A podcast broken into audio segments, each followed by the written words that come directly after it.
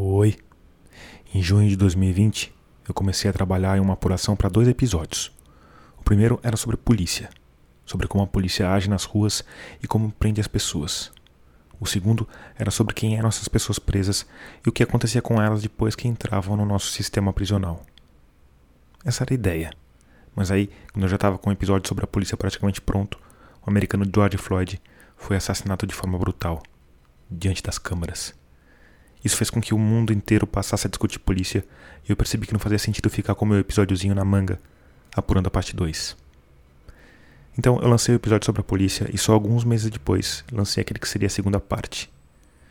Agora, aproveitando esse tempo de recesso, eu resolvi colocar os episódios na ordem que eu planejei no começo, um depois do outro. Então hoje você vai escutar a reprise do episódio 30, Polícia para quem? E daqui a 15 dias vai escutar a reprise do episódio 36, duas vezes cadeia. E no dia 4 eu volto com episódios inéditos que já estão em plena produção. Então, sem mais delongas. Esse podcast é apresentado por b9.com.br.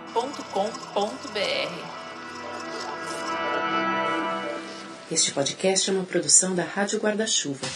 Jornalismo para quem gosta de ouvir. Oi, Hoje eu vou começar falando sobre George Floyd. Você sabe quem é George Floyd? Americano, 46 anos, morto pela polícia, na verdade, assassinado, asfixiado por um policial que passou oito minutos ajoelhado em cima do pescoço dele, enquanto pessoas em volta gritavam pedindo para que alguém ajudasse aquele homem. Check his pulse. Check his right Child, check his pulse. Check. The man ain't moved yet, bro. The man ain't moved. Você também sabe o que aconteceu depois.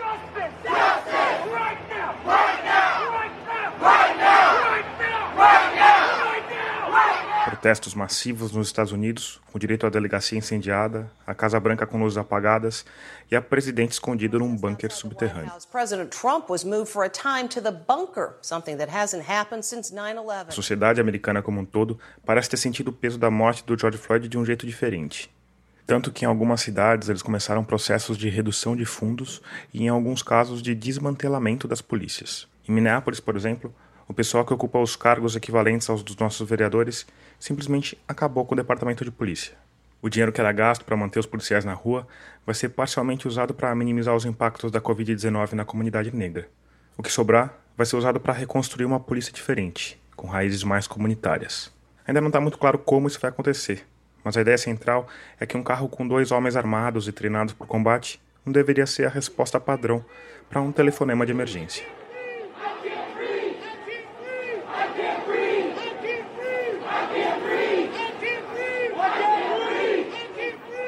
Agora.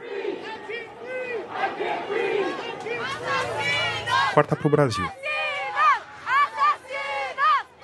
Vila Clara, zona sul da cidade de São Paulo. 15 de junho, duas semanas depois da morte do George Floyd. Moradores protestam contra a morte de outro negro, Guilherme Silva Guedes, um menino de 15 anos, morto com dois tiros na cabeça. A família suspeita que ele tenha sido executado por policiais militares. Corta para o Rio de Janeiro. Morro do Salgueiro, São Gonçalo. Um mês antes. Outro negro, outro menino, 14 anos, morto pela polícia. João Pedro Matos. Um tiro de fuzil nas costas enquanto ele brincava dentro de casa.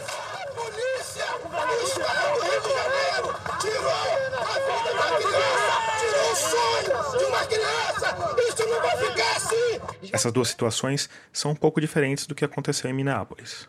A imagem do George Floyd foi gravada à luz do dia, de perto. Por outro lado, se tem uma coisa que não faz falta no Brasil, é vídeo de policial executando gente desarmada, rendida ou correndo para se salvar. Isso se reflete nos números oficiais. Em 2019, as polícias militares brasileiras mataram 5.800 pessoas, seis vezes mais do que as polícias americanas. Já quanto ao percentual de negros, o número aqui é 17% maior do que dos Estados Unidos. No Brasil, 75% das pessoas mortas por policiais em 2019 eram negras.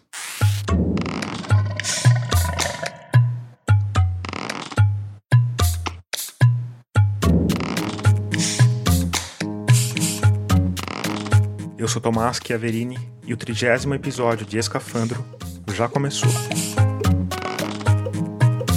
Nele, a gente vai falar sobre essa parcela de humanos que sempre que sai para trabalhar, sai para matar ou para morrer. A gente vai falar da polícia. Antes de continuar, como de costume, eu preciso te lembrar que a Rádio Escafandro é mantida exclusivamente pelos ouvintes. Humanos luminosos que colaboram mensalmente com o projeto numa campanha de financiamento coletivo. Aliás, se você é um deles, já fica aqui o meu muito obrigado. Se você não é, mas quer ser, o caminho é fácil. É só ir lá em catarse.me barra escafandro ou picpay.me barra escafandro e escolher o valor com o qual você quer ou pode contribuir. Outro jeito de fazer a Rádio Escafandro crescer é curtindo e compartilhando os conteúdos do podcast nas redes sociais. Eu estou no Twitter, no Instagram e no Facebook como Rádio Escafandro ou como Tomás Chiaverini.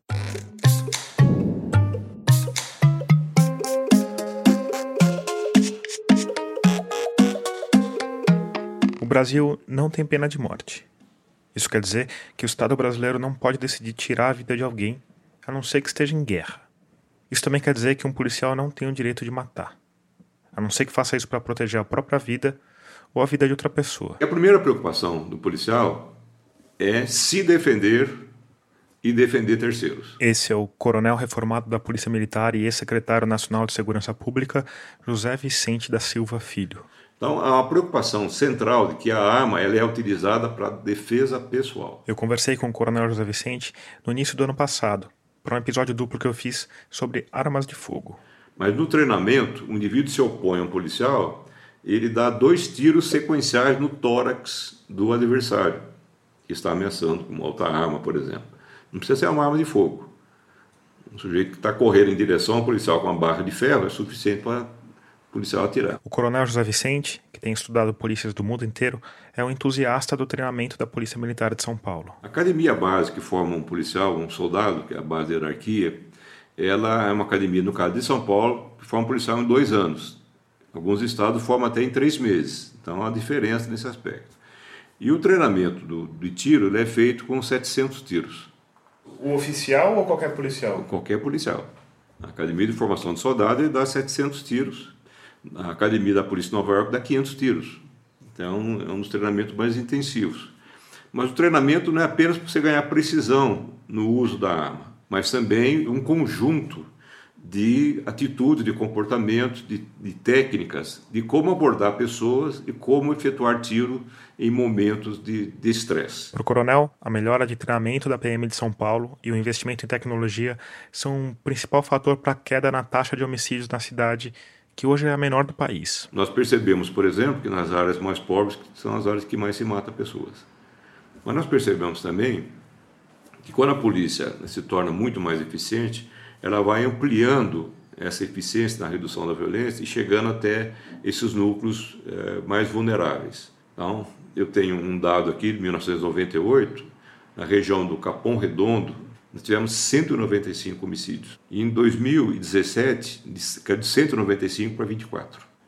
Então, houve uma queda da violência aqui na região da Consolação, região central da, da cidade, mas lá no Capão Redondo, lá no Jardim Anjo, cidade de Tiradentes, nós tivemos uma queda substancial também, principalmente pela ação da polícia. Então, não foi tanto uma redução da desigualdade. Agora, existe um, uma série de pessoas que afirmam que a, a presença do PCC em São Paulo, uma presença de uma facção forte única, colaborou para essa queda de homicídios. Como é que o senhor vê essa, essa afirmação? É, é uma, uma afirmação ingênua e sem base em dados. Né? Tanto nesses locais onde o PCC estaria fazendo presente, como locais que não havia menor sinal do PCC, a queda do homicídio foi igualmente eh, foi semelhante. Não há dado, não há lógica que sustente essa argumentação. O senhor acha que tem a ver com uma maior profissionalização da Polícia Militar? Sem dúvida nenhuma. Nos últimos 15 anos, você tem uma sucessão de elementos de evolução que não teve recaída, como acontece com a PM do Rio de Janeiro. Mas essa polícia mata muito. Segundo o levantamento feito pela Ponte Jornalismo, em abril desse ano, plena quarentena, a polícia comandada pelo governador João Dória matou uma pessoa a cada seis horas. Foram 116 pessoas em um mês. E aqui vale dizer que a PM de São Paulo está longe de ser a mais mortífera. A PM do Rio de Janeiro, no mesmo mês de abril, matou 177 pessoas. De qualquer forma, de maneira geral, tem gente que vê a origem dessa mortalidade toda justamente no treinamento das polícias militares. E que gente? Ongueiros, comunistas, defensores de bandido? Hum. Me chamo Adilson Paes de Souza, eu sou oficial da Polícia Militar do Estado de São Paulo, estou aposentado desde janeiro de 2012. É, aposentei como tenente-coronel da Polícia Militar. O coronel Adilson Paes de Souza também é mestre pela Faculdade de Direito da USP, com uma análise sobre o ensino de direitos humanos na Polícia Militar. Isso do que rendeu o livro O Guardião da Cidade.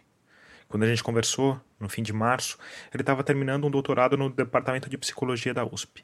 Nessa tese, assim como na dissertação de mestrado, os estudos partiram de depoimentos de policiais militares. Quase a totalidade deles, dos, dos sujeitos de pesquisa, são policiais militares assassinos. O senhor passou quanto tempo na ativa como policial? 30 anos. Eu me formei na Academia de Polícia Militar em 1984. Foram três anos do curso de formação de oficiais, todos realizados na, durante a ditadura brasileira. E como é, como é que é ser policial no Brasil? Eu quero começar narrando a minha experiência a partir da, da academia. Perfeito. A escola de formação ela, ela tem um ambiente totalmente apartado da realidade social. É como se nós vivêssemos numa bolha onde temas importantes da realidade social não são discutidos. Os policiais que eu entrevistei foram taxativos. Eles não estavam preparados para a realidade social com que iriam defrontar. Há um choque mas em, em que sentido? As mazelas sociais, preconceito, tortura, violência policial, corrupção policial, nada disso é falado. O que é falado é muito pouco de uma forma muito superficial, mas a maioria desses temas sequer é comentado. Direitos humanos é tratado de uma maneira superficial, formal, com professores despreparados, o ensino policial militar ele não segue o estipulado pela Lei de Diretrizes de Base da, Educação Nacional. Então, eles desenvolvem um, ensino com regras próprias, traçadas de acordo com os interesses e com a, os desígnios da própria instituição, sem, sem participação e qualquer controle da sociedade. Essa característica de se blindar e de se fechar em si mesmo permeia várias outras instâncias das polícias brasileiras. E para o coronel Adilson Paes de Souza, tem tudo a ver com a origem dessas polícias? O atual modelo das polícias militares foi estabelecido em 1969 no ápice da ditadura, através do Decreto-Lei 667 de 69. Eu cito esse decreto porque é vital. Para entender a importância desse decreto, a gente tem que prestar atenção na data em que ele foi assinado pelo então presidente Marechal Arthur da Costa e Silva. Em 68 nós tivemos a edição do AI-5 que dispensa comentários. Em 69 precisava ter uma polícia militarizada com o intuito de ter organizações eh, voltadas à segurança pública treinadas para o combate ao inimigo do Estado. Nesse sentido, a militarização da polícia seria aos propósitos de uma nova ordem, se é que pode chamar assim, um novo sistema de governo, melhor assim, estabelecido pelo AI-5, que é um sistema de exceção, onde eh, eh, literalmente escancarou-se e recrudesceu a violência contra os ditos inimigos da nação. A ditadura de 64 acabou, mas as polícias militares continuaram. Nós temos em 88, com a Constituição Cidadã, um decreto da ditadura, vigendo até hoje. Quais são os valores? Não é só uma questão de hierarquia semelhante ao do Exército Brasileiro, designação de postos hierárquico, soldado, cabo, capitão, semelhante ao do Exército Brasileiro, é uma questão de valores, de ideias, de forma de ação. Os policiais são treinados como guerreiros, como combatentes para eliminar o inimigo da nação. É isso. Em cima disso, o ambiente é o mais restritivo e o mais endurecido possível. Porque, de acordo com, é, com os valores estabelecidos para o guerreiro, só os fortes capazes de suportar toda a dor e toda a privação, estão aptos para serem considerados o bom guerreiro, o bom soldado, para o, o soldado ideal para o combate. Diante disso, segundo o coronel Adilson, as escolas de formação são baseadas na virilidade, na truculência, na violência física e verbal, nos ritos de passagem, nas torturas físicas e verbais, para forjar o bom guerreiro. Existe um autor americano, Goffman. Irving Goffman foi um cientista social, antropólogo e sociólogo bem conhecido por uma obra chamada Manicômios, Prisões e Conventos. E define todo esse processo como o processo de modificação do eu. O que significa? O indivíduo civil, adentra a escola de formação, o seu ego civil é morto para estabelecer um novo ego, um novo ser, o militar.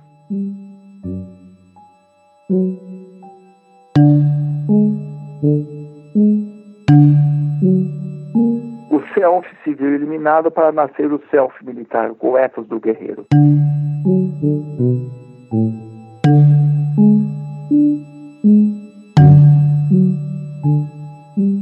Que esse guerreiro atinja toda a sua potência, é preciso romper ao máximo os vínculos com o civil que ficou para trás.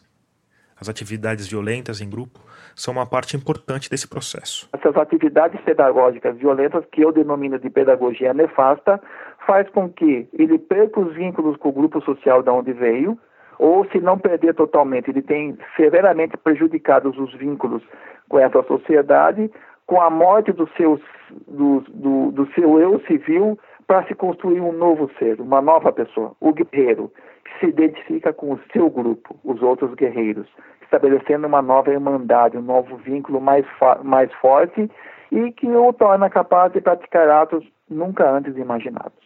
Você pode dar alguns exemplos dessas práticas? Acordar de madrugada, levando choque no, nos órgãos genitais, manilos com aparelho de choque, sessões de agressão físicas, ingestão de gás lacrimogênio, atividades físicas ou atividades em grupo por longo período de, de, tempo, de pé, sem descanso, sem água, sem alimento.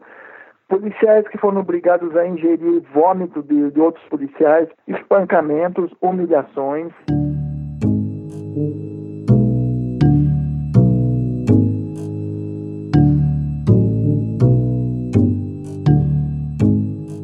Aí, esses homens formados na brutalidade e no estresse são armados, colocados numa viatura e mandados para a rua, onde vão passar a decidir diariamente sobre a vida e a morte de outras pessoas.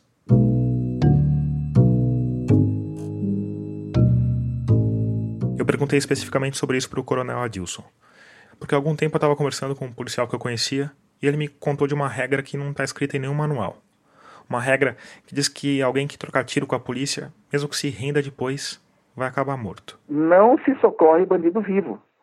E se alguém socorre bandido vivo, é mal visto pelos colegas, porque a regra do grupo é: tem que matar. É isso. Bandido tem que ser morto. É isso. Se a pessoa atira na polícia e se rende. E houver condições dela ser executada, ela será executada. Não se admite que ela viva. É isso.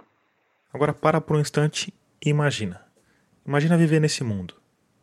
Aquele policial com quem eu conversei me contou que tinha pesadelo toda noite, mas que tinha medo de pedir baixa pelo tanto de coisa que já tinha visto nas ruas.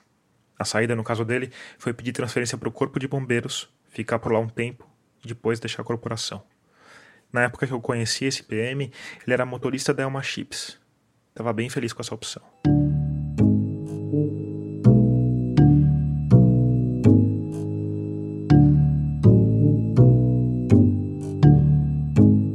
Atividade policial é uma atividade estressante por natureza. Não existe um sistema de atenção à saúde psicológica do policial preventiva estabelecida. Existe no papel, na realidade não existe. E os policiais que buscam ajuda são taxados como vagabundos, como pessoas que estão fazendo corpo mole, como as pessoas que não são bons policiais, que são fracos, são covardes. Então, existe uma pressão do grupo para que não busque ajuda e quando busca ajuda não tem ajuda à altura. Então, um policial convive com estresse. Ele vai ter mais condições e mais possibilidades de resolver uma ocorrência simples da pior maneira possível, porque ele já está alterado. E aí nós teremos casos de mais violência.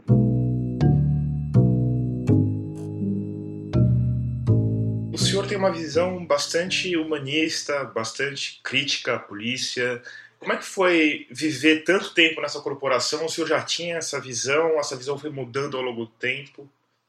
A minha visão foi mudando ao longo do tempo. Eu, quando entrei na polícia, eu fui contaminada por essa ideologia do ethos do herói, do guerreiro. Mas com o passar dos anos ele foi percebendo que... Muita gente que era amigos meus na, na escola, conhecidos, eram presos pela prática de, de homicídio, de assassinato, de extermínio. E a instituição não fazia nada. É, havia uma, uma, um discurso da eliminação, um discurso da guerra, um discurso de que só matando resolveria o problema da segurança, porque a polícia civil era corrupta e, por sua vez, a solução seria matar. E eu via que pessoas que caíam nesse discurso eram presas, eram abandonadas pela instituição. Eu fui tendo decepções ao longo da minha carreira, mas, por sua vez, ao mesmo tempo, eu via que a atividade de, de polícia, ainda vejo, é essencial para a sociedade e tem como prestar grandes, como presta grandes serviços à sociedade. Não tem só policial assassino e violento na polícia, não. Então eu vivia numa dicotomia. Além de tudo isso, tem uma questão mais prática que às vezes a gente deixa de lado quando critica policiais. As contas no fim do mês. Eu estava empregado, eu recebia salário, eu conseguia ter uma vida modesta. Eu não era rico, mas é uma vida confortável, melhor do que boa parte da população brasileira. Ainda assim, com o tempo. Eu fui desenvolvendo esse senso crítico, eu tive a oportunidade de trabalhar em lugares onde muitos comandantes permitiam que eu desenvolvesse minha atividade crítica, e eu passei a estudar o fenômeno policial. E isso trouxe uma contribuição à, à pesquisa da violência policial, que é um olhar de dentro, falando da violência. E eu estou até hoje seguindo esse caminho. Nesse período que o senhor falou que sofreu essa influência da instituição, eu imagino que deve ter toda uma questão de um, um senso chamado de aventura mesmo, de você sair armado na rua, né? Sim, é o ethos, o ethos do guerreiro, o, o mito do super-herói. Como é, como é que foi isso pro senhor? Me fala um pouquinho mais assim, como é que é esse fascínio? De... Existe uma pressão do grupo, né? O Freud, na psicologia das massas de análise do eu, explica muito bem isso aí, a questão da, absor da absorção do indivíduo pela massa essa questão do narcisismo, da, de você querer se sentir melhor do que você é, de você expressar uma imagem de virilidade, de supremacia, isso contagia a pessoa, até mesmo que existe uma pressão do grupo, existe um, um fenômeno denominado subcultura policial, que é pouco estudado no Brasil, que influencia sobremaneira na, na, na atividade das pessoas e na atitude que as pessoas possam adotar. Eu faço terapia até hoje. Senhor faz terapia até hoje? É uma coisa particular minha, mas eu vou abrir para você. Boa parte dela por causa do, dos efeitos que vivenciei na polícia. É, é o máximo que eu posso falar para você.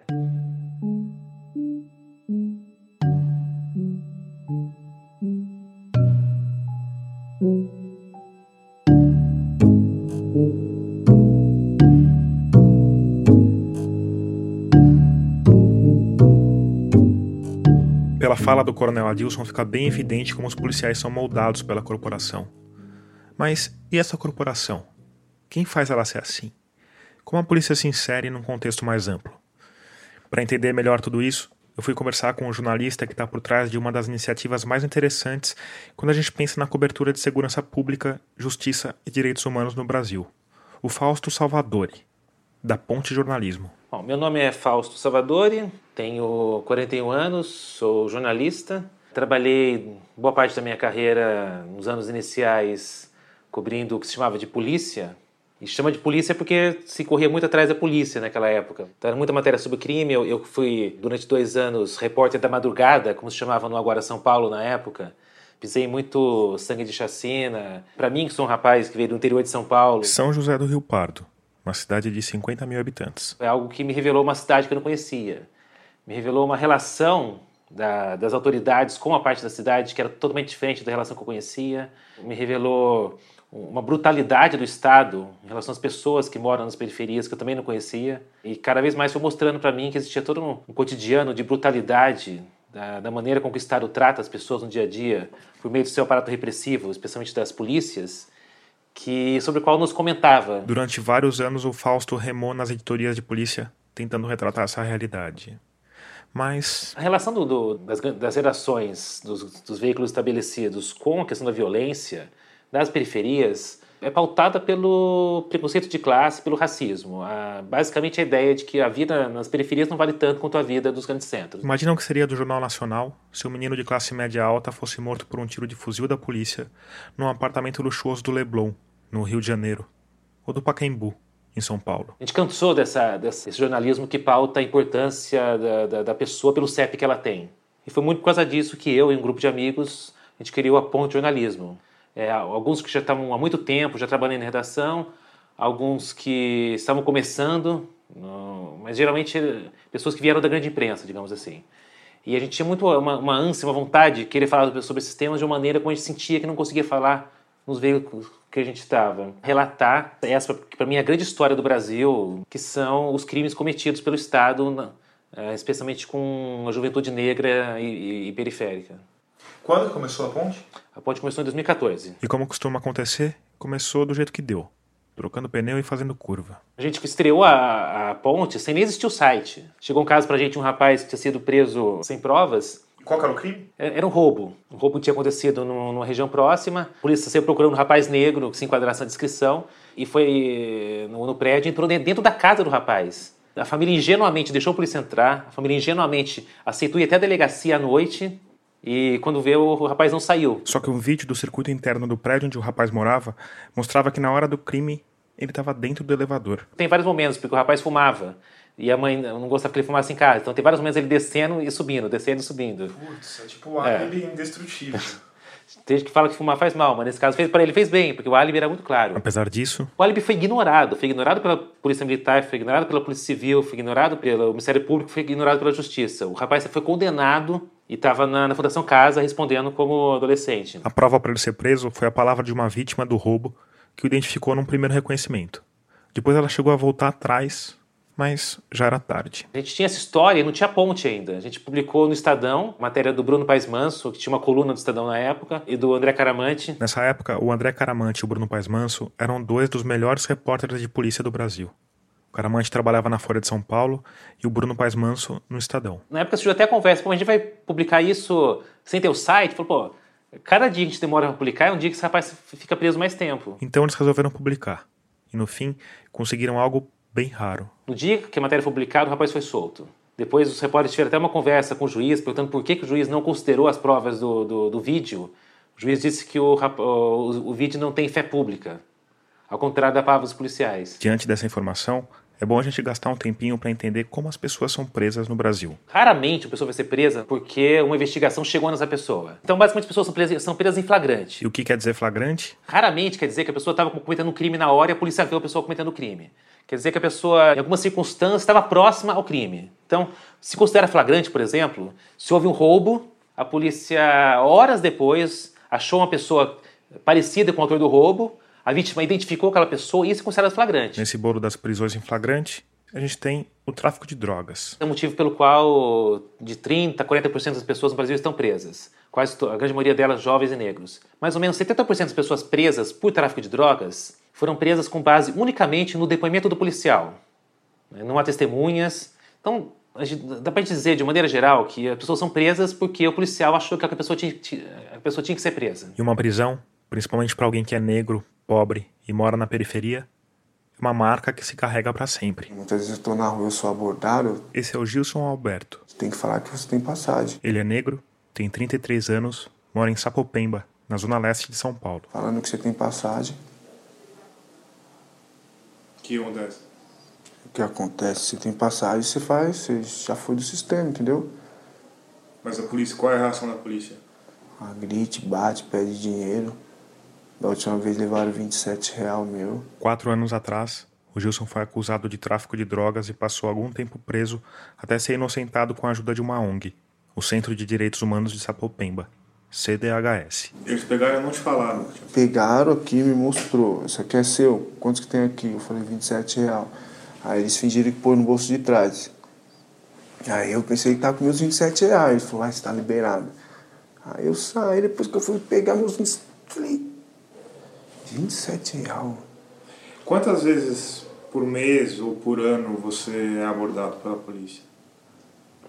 Ah, tipo, eu sou mais abordado mesmo, tipo, quando eu fico de férias. Porque eu fico aí na comunidade, entendeu? Se você fosse tentar contar, assim, desde que você foi solto, quantas vezes você foi abordado pela polícia? Tipo, umas 17 vezes. 17 vezes. É um número bem, bem... Bem pouco. Pouco? Eu acho pouco. Eu nunca fui abordado pela polícia na rua. Você acha que é porque, porque eu sou branco? Porque eu moro num bairro melhor? Ah, dependendo, você mora num bairro melhor, num lugar. Porque o foco mesmo, o foco é a comunidade. Muitas vezes o, a coisa errada está na rua de cima. Mas eles não vão na rua de cima. Eles vão na comunidade. E quem paga o mico é quem? É os moradores. 97% é trabalhador. Mas você acha, assim, essa questão da, da sua saúde mental? Eu entrevistei o Gilson duas vezes. A primeira foi há três anos e ele tinha sido solto havia pouco tempo. A segunda foi em março desse ano. E nessa última, o Gilson me falou que estava tendo problemas psiquiátricos. Achava sempre que estava sendo perseguido e teve de ser internado por causa disso. Porque imagina, você foi parado 17 vezes pela polícia. E você, cada vez que você é parado, você tem o, o fantasma de acabar de novo no cadeão de Pinheiro, certo? Eu vou falar mais sobre essa parte da vida do Gilson, mas em outro episódio, um pouco mais para frente, que vai ser voltado para o sistema prisional. Você acha que isso influenciou para você ter essa questão de achar que estão perseguindo você? Ah, tipo, eu já. A última vez também eu fui abordado aqui na praça aqui em cima. A policial veio, pegou uma caixinha preta assim, ó. Falou, isso aqui é seu. Você não foi preso no 83? E já, você já fica. Falou, não, se você quiser correr, você corre. Pode correr. Eu falei, não, não vou correr, eu tô tranquilo aqui. Você corresse que onde você? Aí eles já atiraram em mim. Que teve uma hora que ele falou, corre aí tal, pode correr. Com a mão na mão? É, tipo, tranquilo assim, falou, pode correr. Eu falei, não, tô numa abordagem. Termina sua abordagem aí. Aí ele me mostrou um quadrado com a fita preta. Falou, de quem que é isso aqui? Eu falei, meu não é. Eu falei, você achou no meu bolso? Aliás, você faz o quê? Tá me ensinando a trabalhar e tal? Você tem passagem, se eu levar lá no delegado lá, você acha que o delegado vai acreditar em quem? Em você? Que já tem um 33? Segunda vez já? Mas você acha que eles fazem isso com você, esse caso da caixa preta, você acha que eles fizeram isso com você por quê? Eles queriam dinheiro? Queriam te assustar? Queriam... Eles trabalham psicologicamente, eu acho que eles queriam ver mesmo se eu... Ele falou, você não tem medo não de voltar lá pra, lá pra dentro lá? Aí ele ficou mais bravo mesmo, quando ele falou, você foi preso no... como? Eu falei, ah, eu fui preso, abaixei a cabeça e falei, eu fui forjado. Aí ele falou, forjado? Você tá de brincadeira comigo? Foi meu amigo que, que te forjou. Aí eu fiquei olhando no número assim, na minha, tipo, não, eu queria olhar, na, porque você não olhar na minha cara? Eu olhei assim pra ele, aí eu olhei assim pro nome dele e tal. Ele, você tá olhando pro meu nome por quê? Aí é colado, né? Que eu vi no dia que ele puxou. Você tá olhando pro meu nome por quê? Hã? Aí já começou com as ideias dele de Steve, aí Steve, Steve. Aí. O que, que é Steve? É um código que ele usa entre eles, pra ninguém pra eles não falar o nome dele. né? Ah, entendi. Aí eles fazem o que quer. Você é folgado, hein, você tá? Você faz o quê? Eu falei, não, toda hora ele ficava perguntando o que eu fazia. Eu falei, não, só trabalho. Ele falou, você tem certeza que você só trabalha? Quando foi preso, o Gilson era segurança no hospital. Depois que foi solto, a CDHS, a ONG que cuidou do processo dele, foi até o secretário de saúde para que ele conseguisse um emprego de volta. Ele foi readmitido, mas na jardinagem. Não faz mais nada? Eu falei, eu faço uns bicos de final de semana e tal. Que bico que você faz? Eu falei, não, pô, de umas árvores, cuido de carro. Quanto que você tira num dia de trabalho cuidando de carro? Uns 40 reais. Por dia? Mas eu já cheguei a tirar uns 80. Você pode falar quanto você ganha por mês, Gilson? Ganho mil reais. Mil reais. Um salário mínimo. É. Aí pago 400 de aluguel, aí sobra 600. E você tem três, três filhos? 300. E a sua mulher tá trabalhando? Não. Quando eu fui conversar com ele, as meninas estavam felizes da vida porque ele tinha chegado com uma sacola cheia de sanduíches que seriam jogados fora pelo hospital. Mas você. Você podia ter se dado mal de enfrentar, né? Porque podia complicar a sua situação. Você, Podia. O fato de você não aceitar, não abaixar a cabeça, né? Podia. Como é que é isso pra você? É que nem eu falo, corro, corro, quem mora na comunidade corre risco, né? Tu corre risco, 24 horas. Eu vou pra você ver que eu vou trabalhar uniformizado e volto uniformizado. Agora é muito tarde, não dá pra porque vai congelar e vai pedir pra não morrer No colo da sua mãe, a criança sendo levada Sem vagar na creche e. Além de trabalhar na jardinagem do hospital de cuidar de carros, o Gilson Alberto tem um grupo de rap.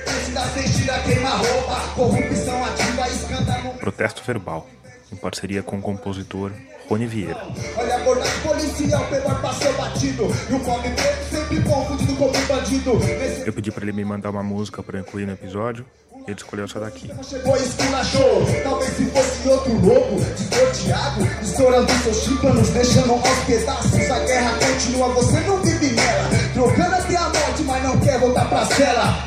Não se entrega ao sistema, cansou de humilhação. Não teve oportunidade, fez sangue jorrar no chão. Até queria estar com sangue direito. E aí, ouvindo tudo isso, eu fico pensando no que motiva uma corporação a estimular seus homens a agirem dessa forma. Quem ganha com a humilhação de um cara que nem o Gilson? Como isso se encaixa naquela narrativa do coronel Adilson, do policial que se imagina como parte de uma casta de heróis? Para entender isso melhor, a gente tem que mergulhar mais fundo na essência da polícia. Fausto Salvadori, por favor. O modo como a polícia funciona no Brasil é uma grande jabuticaba. Só existe no Brasil. Isso porque a gente tem duas polícias separadas. A polícia militar, que tem a função de coibir o crime e efetuar prisões em flagrantes, e a polícia civil, ou judiciária, que é quem tem a missão de investigar e encontrar provas que sustentem um processo na justiça. Ah, e tem mais um detalhezinho sobre a PM. Um detalhezinho que se torna especialmente incômodo em tempos de bolsonarismo. A maior parte da polícia, que recebe os maiores investimentos, que reúne mais homens, é uma força auxiliar do exército. Isso certamente é algo muito brasileiro, é algo típico de países autoritários. Mas as polícias militares não são, são subordinadas às Forças Armadas? São força auxiliar do exército. Mas na prática a polícia está subordinada ao, ao, ao governo do Estado, certo? Sim, mas em tese um, o comando do exército, se ele quisesse, ele poderia não aceitar a nomeação do comandante da polícia militar. E aí, você esperava por essa? Eu não esperava. Isso a gente está falando de questões até de, de le- letra da lei, né?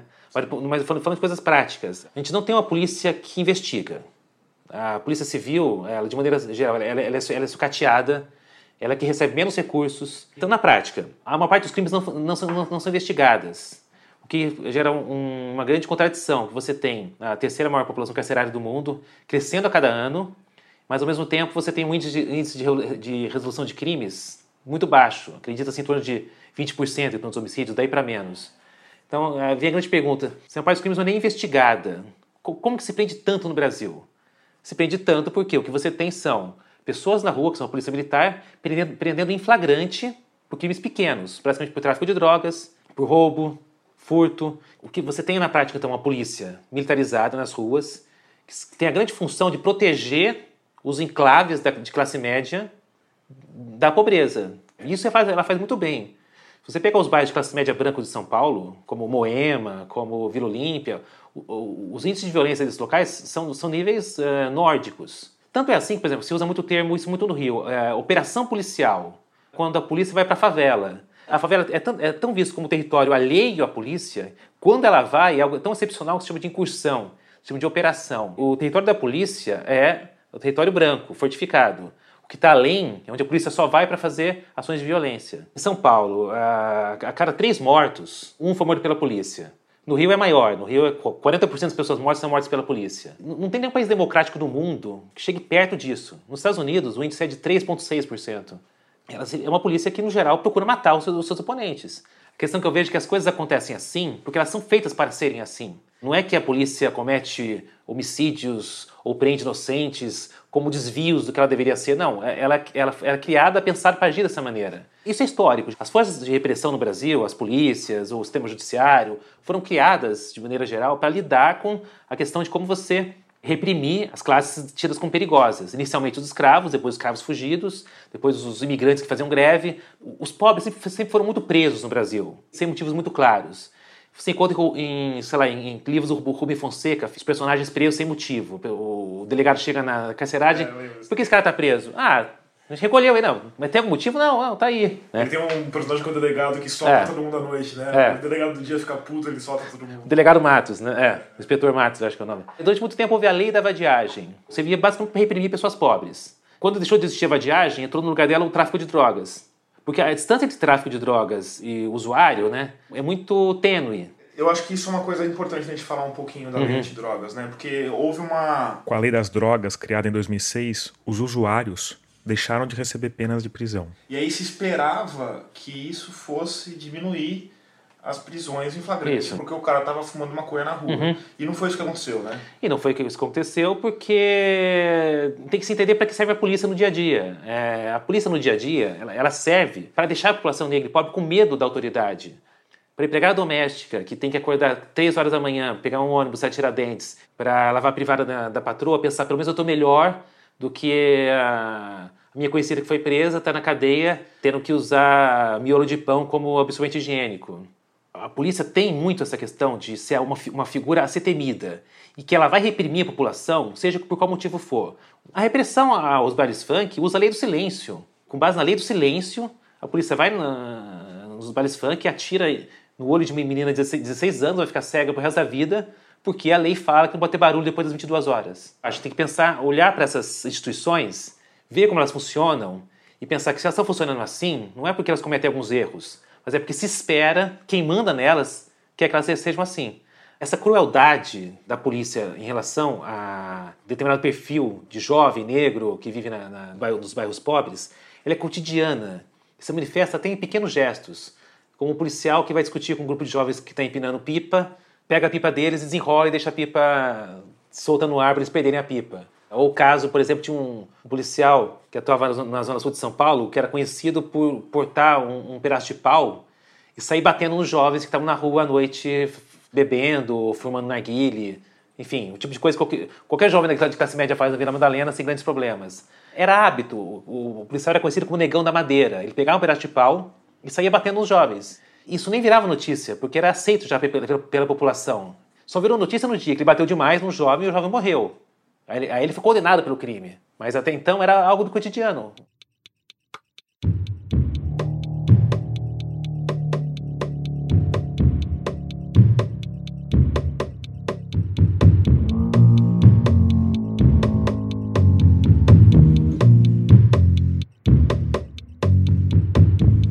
A violência e a brutalidade são as facetas mais assustadoras da polícia militar.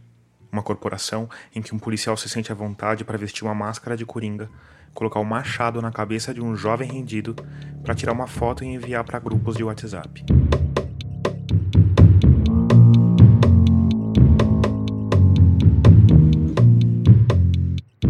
Essa violência tem várias implicações. Uma delas é o aumento da corrupção.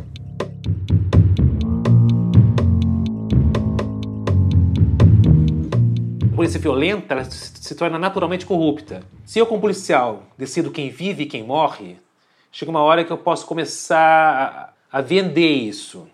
Porque nada vale mais para uma pessoa do que a própria vida. Se o policial pode me matar, eu posso oferecer para ele qualquer coisa que eu tenha para que ele não me mate. A tentação do policial aceitar isso é muito grande. Então, uma polícia que mata, naturalmente vai ser uma polícia corrupta, porque ela começa a vender a vida das pessoas. Ela deixa de matar algumas pessoas em troca de favores financeiros. Então, corrupção e letalidade estão sempre muito presentes. Tem uma questão que eu acho que é muito complexa, que é a origem do policial militar, que muitas vezes é próxima ao cara que ele está submetendo a essas condições. E ao mesmo tempo, tem um componente de sadismo humano que é inegável. E aí tem uma outra camada que é a vontade institucional. Até que ponto que essa tropa é treinada para agir dessa forma? Até que ponto que eles são pessoas sádicas? Até que ponto que eles se identificam com aquela pessoa ou deixam de se identificar com aquela pessoa, sabe? Eu tendo a acreditar que se uma instituição se comporta sempre da mesma maneira e repetindo sempre os mesmos gestos, é porque não são desvios, é o que se espera que ela faça. O fato do policial ter a mesma origem social da pessoa que ela está enfrentando, eu não acho que seja tão relevante para a questão, é, porque justamente é, o grande desafio das polícias sempre foi pegar o, o rapaz negro e pobre e treinar para que ele possa se opor aos mesmos negros e pobres de onde ele veio. Além de tudo que a gente já falou, do treinamento, dos rituais, do rompimento dos vínculos com grupos antigos, da criação de laços poderosos com grupos novos, tem um outro elemento que facilita nessa separação entre o policial e o morador da periferia que ele oprime. A ideia bem comum na nossa sociedade de que a gente tem que combater a vagabundagem. E isso também encontra reflexo de muita, uma boa parte da população, inclusive nas periferias, inclusive nas, inclusive nas favelas também. É muito comum quando tem, às vezes, chac- chac- chacina em periferia, em bar, um comentário, olha, mas não estava na igreja, né? Essa pessoa tende a referendar a polícia que está combatendo aquele jovem que está se divertindo. Não tem que estar tá se divertindo, tem que estar tá trabalhando. Se você é pobre, você tem que ficar em casa, em casa dormindo ou no trabalho trabalhando. E assim a gente volta lá para o começo do nosso episódio. George Floyd, os Estados Unidos em chamas, o presidente ídolo dos supremacistas escondido no porão. Por que a gente não vê essa mesma revolta por aqui? Por que as pessoas não saem nas ruas queimando viaturas, gritando pelo fim da polícia? A gente tem esses protestos. O fato de algumas pessoas não verem não significa que não existe. Essa é a jornalista e editora contribuinte do site Intercept Brasil, Cecília Oliveira. Ela também desenhou a plataforma Fogo Cruzado, que mede a violência armada nas regiões metropolitanas no Rio de Janeiro e em Recife. Por fim, a Cecília acaba de estrear um podcast, O Nós da Imprensa. E tem também essa questão de como essas coisas são cobertas pela imprensa. Essa manifestação que aconteceu ontem em São Paulo, saiu uma matéria. No portal G1 da Globo. A manchete era exatamente: ônibus são incendiados durante protesto contra a morte de adolescente na zona sul de São Paulo. A primeira palavra dessa manchete é ônibus. Qual o sentido disso? É assim que você constrói o imaginário das pessoas para que essas mortes se tornem cotidianas. Você não sabe quem era, só mais um, não tem nem nome. Pode ser, entre aspas, um vagabundo qualquer que merecia morrer. Quem é essa pessoa? A gente precisa saber que o nome dele era Guilherme da Silva. A gente viu aí uma discussão muito grande sobre representatividade, representatividade, mas não adianta você ter a representatividade nesses veículos e dar esse tipo de, de notícia. Não faz sentido. Por outro lado, também não faz sentido apontar só para a imprensa. Mesmo porque, nos Estados Unidos, a imprensa não é exatamente entusiasta de manifestações de rua contra a polícia. A nossa sociedade é muito militarizada, é muito militaresca. A gente tem também a questão de que é, são tantos casos, tantos casos, que é isso. Ontem foi o Guilherme, anteontem foi João Pedro, na semana passada foi outra pessoa. Então, assim, o impacto que uma morte tem lá é muito diferente do que o impacto que uma morte tem aqui, porque a gente tem isso diariamente. Então, assim, você não tem nem tempo de processar. Enquanto uma pessoa está tá protestando aqui, amanhã é outro já mudou, já mudou, já mudou, já mudou. Então, assim, eu fiz essa crítica em relação à imprensa porque é uma tecla que eu tenho que eu tenho batido sempre e que passa batida, porque aí a gente vai buscar os números da letalidade, a gente vai buscar a falta de acesso à educação. Essa engrenagem, ela, ela não é ela não é solitária, não é só a polícia. Essa história dessa forma, ela não se constrói com um ator único, com um culpado único. Tem mais gente aí para poder pagar essa fatura. Eu fiz a mesma pergunta para Dina Alves. Por que a gente não vê a mesma intensidade de manifestações diante de tantas mortes que acontecem por aqui? Mas antes da resposta, Dina Alves, se apresente, por favor. Sou Dina Alves, advogada, coordenadora do Departamento de Justiça e Segurança Pública, sou feminista negra abolicionista e sou cofundadora do coletivo autônomo de mulheres pretas de São Paulo chamado Adelinas. Obrigado. E quanto às manifestações? São formas de lutas diferentes, né? O movimento negro ele não pode ser comparado ao movimento negro dos Estados Unidos. Aqui no Brasil nós temos uma elite escravocrata especialmente perversa, né? Nós temos aí o, o mito da democracia racial, que é um instrumento importante de desarticulação de um grupo social. Isso faz com que também o movimento seja um movimento solitário, né? Porque nós estamos fazemos parte de uma esquerda, mas nem toda esquerda luta contra a brutalidade policial. É, assistimos cena simbólica, por exemplo, agora de brancos fazendo cordões de proteção humana para proteger os negros nos protestos. Isso é impensável aqui no Brasil. Nesse sentido que o movimento negro sofre a solidão de lutar só, nem todas as frentes de luta em defesa dos direitos humanos tem a mesma pauta, fala a mesma língua. É, e tem também a sociedade em geral, né, que é uma sociedade que apoia a polícia.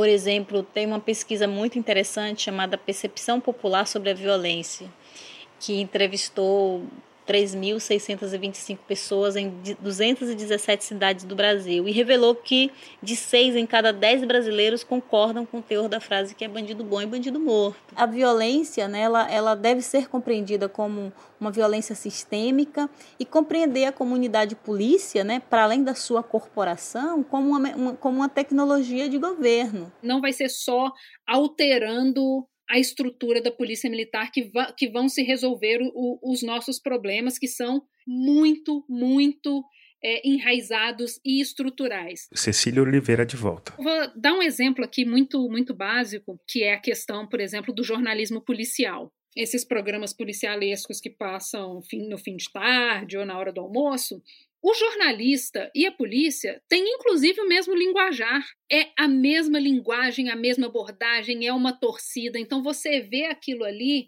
alimentando um ciclo né? Então, não é uma, uma, uma coisinha muito fácil de se quebrar. Então, acredito que essa discussão ela precisa ser feita e precisa ser feita de forma mais ampla, inclusive, não abordando só a polícia, mas a gente precisa abordar, inclusive, nossa formação, nossa educação, os meios de comunicação. Comunidade polícia é muito mais que homens fardados nas ruas. Né? Tanto é, os policiais do Rio de Janeiro que mataram os dois adolescentes, quanto os policiais que mataram o adolescente aqui em São Paulo, quanto os policiais que mataram o George Floyd nos Estados Unidos, eles são apenas exemplo do, do signo da nação, porque eles performatizam um tipo de trabalho que é importante ao projeto é, de nação da diáspora negra. São nações né, simbolicamente representadas por homens brancos, cristãos, heteronormativos, então, esses policiais representam esse tipo de nação. Então, é, pensar para além do desvio de conduta, como quer fazer crer as instituições, que ao, ao ter notícia de algum tipo de, de homicídio praticado por policiais contra civis, a primeira informação é dizer que é desvio de conduta. Não, é a nação. É importante perceber, quando a gente fala de violência policial, e, e que ajuda, acho que ajuda a entender como a gente chegou no fenômeno, no fenômeno Bolsonaro. Fausto Salvadori. É que essa questão foi aceita por toda a sociedade. E que nem a esquerda, pensando a esquerda como esquerda eh, hegemônica, o PT, queria lidar com essa questão. Porque, no fundo, é uma bandeira impopular, certo? Você sim, falar que você vai sim. restringir os poderes da polícia. Uhum. Isso é impopular. Sim tão impopular é que o Bolsonaro foi bem votado. O Witzel foi muito bem votado em algumas favelas, né? As pessoas não vislumbram outra maneira de lidar com a violência que não seja por, através de mais violência policial. O conceito que eu acho que define muito é do Aquiles Mbembe, né, que é um, um pensador camaronês, e ele criou o conceito do necropolítica. Você usa a morte como ferramenta de controle das populações. E tem várias maneiras de, de matar e morrer. A pessoa pode ser morta pela polícia na rua, ou pode ser morta dentro dos presídios pelas péssimas condições de higiene que existem lá. Ou esquecida lá. Ou esquecida, é. ou, ou, morta socialmente, né? Também, que a prisão não deixa de ser morte social, né?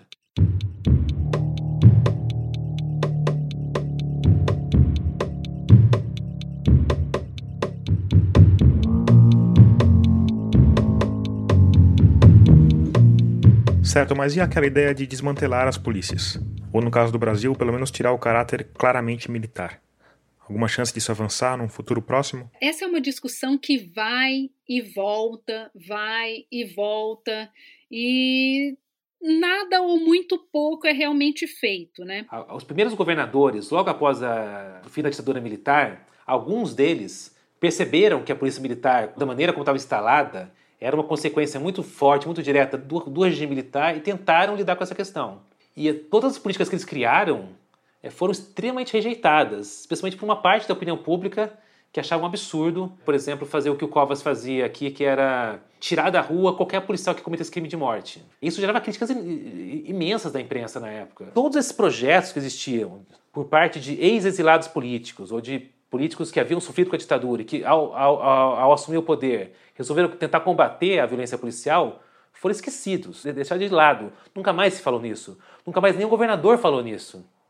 O caso de São Paulo é mais, é emblemático ainda. Covas chegou a propor uma emenda que acabava com a polícia militar. Criou uma comissão de controle da letalidade policial. O Covas criou a ouvidoria da polícia. Depois que ele morreu, o Alckmin é, eliminou todas essas medidas, menos a ouvidoria, que continua existindo, mas também porque ela não é muito efetiva também. Menos de um ano depois da morte do Covas, eles praticaram uma chacina, foi a chacina da, da Castelinho, na, perto de Sorocaba, que deixou muito claro, olha, a gente não está mais seguindo agora os rumos do Covas, agora a gente vai começar a, a voltar a, a, a, matar os criminosos como já, já deveria estar se fazendo há muito tempo e nunca mais tocou no assunto. Então tudo isso dificulta, né, a gente pensar uma sociedade sem polícia, sem prisões. Eu acho que especialmente agora a gente vai andar sim, mas para trás. né? Que a gente, a gente vê assim que desde o início as propostas eram muito muito claras nesse sentido de excludente de licitude, que estava ali no pacote anticrime, o aumento do acesso a armas, a munições. Então você vê é, que o movimento é contrário, né? Aqui a Cecília está falando do governo federal e do pacote anticrime do ex-ministro Sérgio Moro. Mas esse movimento contrário também tem acontecido dentro das polícias. E não é de hoje. Fausto Salvadori. Você falou muito disso uma época, tem que ter o ciclo completo. O ciclo completo é a mesma polícia faz a função preventiva e também investiga. Né? Tem que fazer todo o ciclo. Né? É uma polícia muito mais eficiente, você dividir em duas corporações. Nos anos para cá, a polícia militar começou a adotar esse, esse discurso para ela, querendo dizer que não, tem que, ter, tem que ter ciclo completo, ciclo completo militar, que a PM vai é, prender e vai investigar também. Só vai piorando. E, na verdade, teria que ser o contrário. A função de. Porque a função de policiamento ostensivo é importante. Desmilitarizar a polícia, unificar as polícias, não quer dizer que você não vai ter viatura, vai não vai ter, ter vai arma, não vai mas, ter. Você civis fazendo, é. Mas você vê isso acontecendo no médio prazo, assim? Uma possibilidade de uma reforma que unifique as coisas? Não, e não é de agora, não. É, eu diria o seguinte: a gente. É um projeto que tem mais de 20 anos já. E Outra vez, a gente tem Jair Bolsonaro na presidência. Você não quer muita investigação. A gente vê essa questão do, da revogação das portarias que estabeleciam a marcação de armas e munições, que é algo simplesmente vital para a elucidação de crimes, para controle do tráfico de armas. Mas então, assim, a gente vai ter muito trabalho depois que essa onda passar, inclusive para só voltar ao ponto que a gente estava antes, para depois começar a falar em dar um passinho para frente. Mas é importante é, a gente continuar nossa pauta, é importante continuar o levante negro, porque o levante negro brasileiro ele tem que ser visto a partir das lutas, das formas de resistência subterrâneas, das periferias, das comunidades, muitos coletivos negros, enfim, são várias formas de luta que são levantes populares, levante negro em vários lugares do país. É importante que essa pauta, que ela seja uma pauta da sociedade brasileira, não apenas do movimento negro.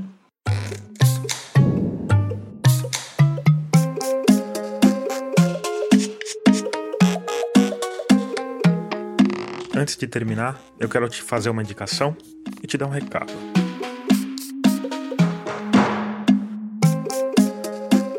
A indicação, claro, vem da Rádio Guarda-Chuva, nosso coletivo de podcasts feitos por jornalistas. Hoje eu vou voltar a indicar o Finitude, que, como você sabe, é apresentado pela Juliana Dantas e fala sobre morte, luto, cuidados paliativos. Mas eu quero te indicar um episódio em especial que tem tudo a ver com o nosso tema de hoje, porque ele fala de como o racismo se manifesta no sistema de saúde, e de como ele se manifesta nas duas pontas, na do paciente e na dos profissionais. Dá o play lá que você não vai se arrepender. Quanto ao recado, bom, esse talvez você não goste muito. É que no mês de julho eu vou fazer uma pausa nos episódios inéditos e passar duas reprises. Mas esse não é um período de férias, não. O trabalho vai continuar na criação da próxima temporada, que começa no dia 5 de agosto.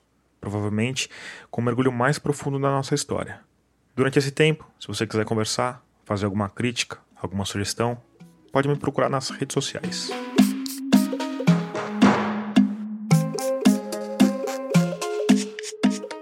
Agora sim, termina aqui o trigésimo episódio de Escafandro.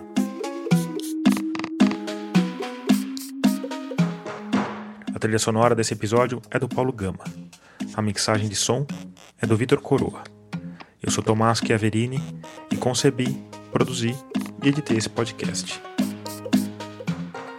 Obrigado por escutar e até o próximo mergulho.